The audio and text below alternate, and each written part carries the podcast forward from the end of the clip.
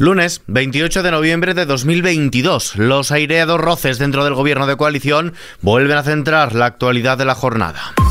ISFM Noticias con Ismael Arranz. La ley de trata se aprobará mañana mismo. El presidente del gobierno, Pedro Sánchez, ha anunciado que el Consejo de Ministros aprobará este martes el anteproyecto de ley integral contra la trata de seres humanos, con la que asegura que España da un paso más para avanzar en dignidad y para combatir una realidad insoportable en pleno siglo XXI. Sánchez ha hecho este anuncio durante el acto celebrado en el Ateneo de Madrid en homenaje a la escritora Almudena Grandes, fallecida hace un año. Es una, un anteproyecto de ley que ha elaborado el Ministerio de Justicia y que no termina de convencer a los socios de gobierno de Podemos ya que dicen que es insuficiente. Mientras tanto, nueva brecha en el gobierno de coalición, el PSOE y la ministra de Igualdad han vuelto a mostrar sus diferencias también sobre la ley trans que sigue atascada en el Congreso y corre peligro ante la falta de acuerdo sobre el derecho de los menores de 16 años a cambiar de sexo en el registro. La ministra de Igualdad, Irene Montero, afirmaba esta mañana que no se había logrado un acuerdo con el PSOE ya que los socialistas mantenían sus enmiendas. En este sentido, se ha pronunciado también el portavoz de Podemos y procurador en las Cortes de Castilla y León, Pablo Fernández. El hecho de que el PSOE mantenga vivas sus enmiendas ya va a retrasar todo el trámite, con lo cual ya nos preocupa. Y en segundo lugar, es que nos parecería inconcebible, nos parecería francamente lamentable que el Partido Socialista se alíe con el Partido Popular para recortar derechos de las personas trans. Después de estas declaraciones desde el PSOE han asegurado que no dan por cerrado ningún proceso de negociación, pero sí que mantienen sus enmiendas a la ley.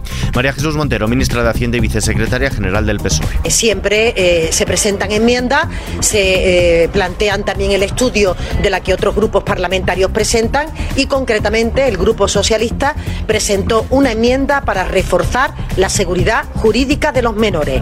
Eh, una cuestión que yo creo que a nadie se le escapa, que es imprescindible y que es fundamental el tener esa mm, preservación de esa seguridad jurídica y por tanto cualquier otro comentario o cualquier otra consideración me parece que está fuera de lugar.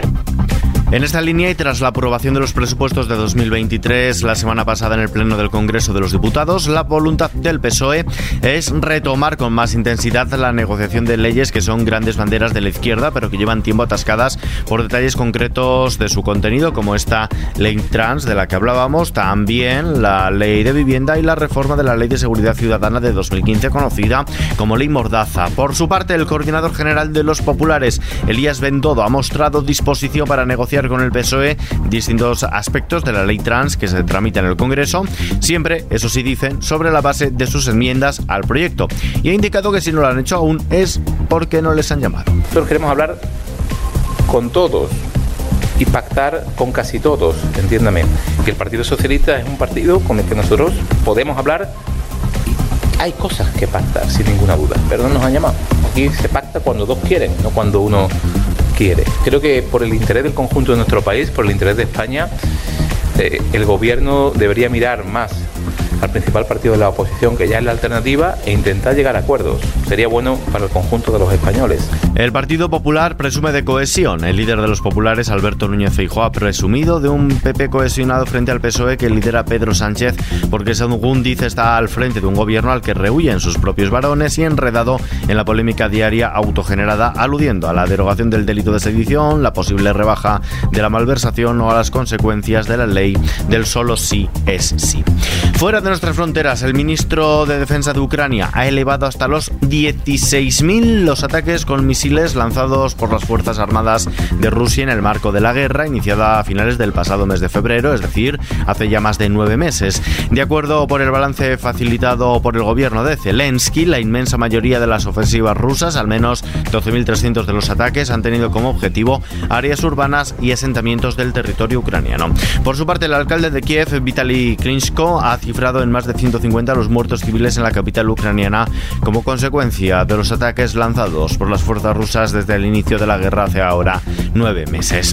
Hablamos ahora de educación. Los alumnos con necesidades especiales recibirán ayuda universal. Educación dedicará 2.000 millones de euros a sufragar el próximo curso una ayuda universal sin umbral de renta a los alumnos con necesidades educativas específicas y aumentar también la ayuda que reciben los estudiantes que estudian fuera de su casa al pasar de los actuales 1.600 euros a los 2.500. Por otro lado, las becas Erasmus también estarán mejor mejor pagadas. La Comisión Europea tiene previsto aumentar la cuantía de las becas Erasmus Plus en respuesta al encarecimiento de los precios, según ha anunciado la comisaria europea de Educación. Una subida que también se aplicará a las becas en el marco del Cuerpo Europeo de Solidaridad.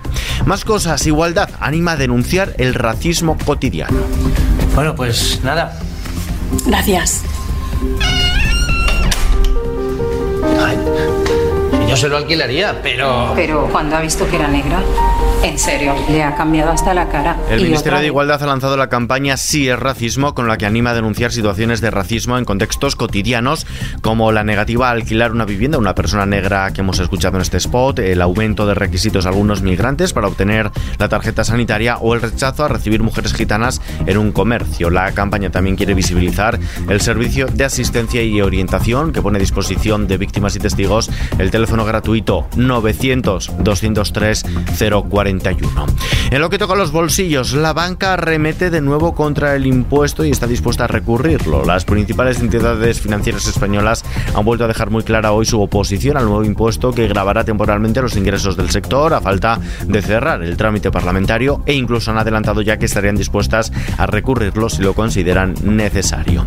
Y ahora vistazo a la previsión del tiempo.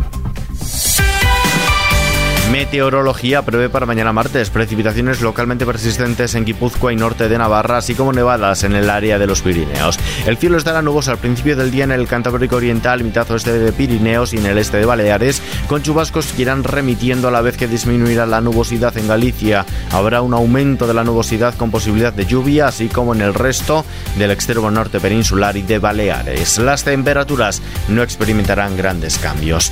Y terminamos. Oh,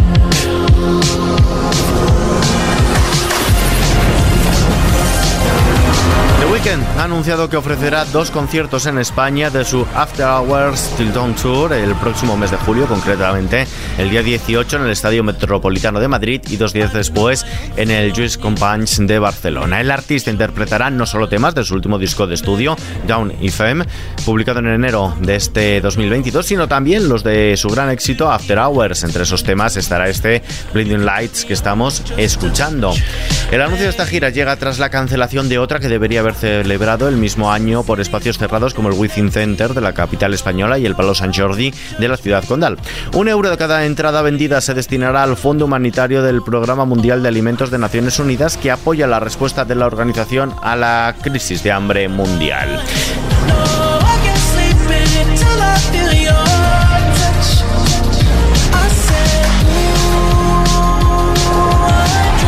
Noticia lo dejamos por hoy. La información permanece actualizada en los boletines horarios de XFM las 24 horas del día y actualizada aquí en nuestro podcast XFM Noticias.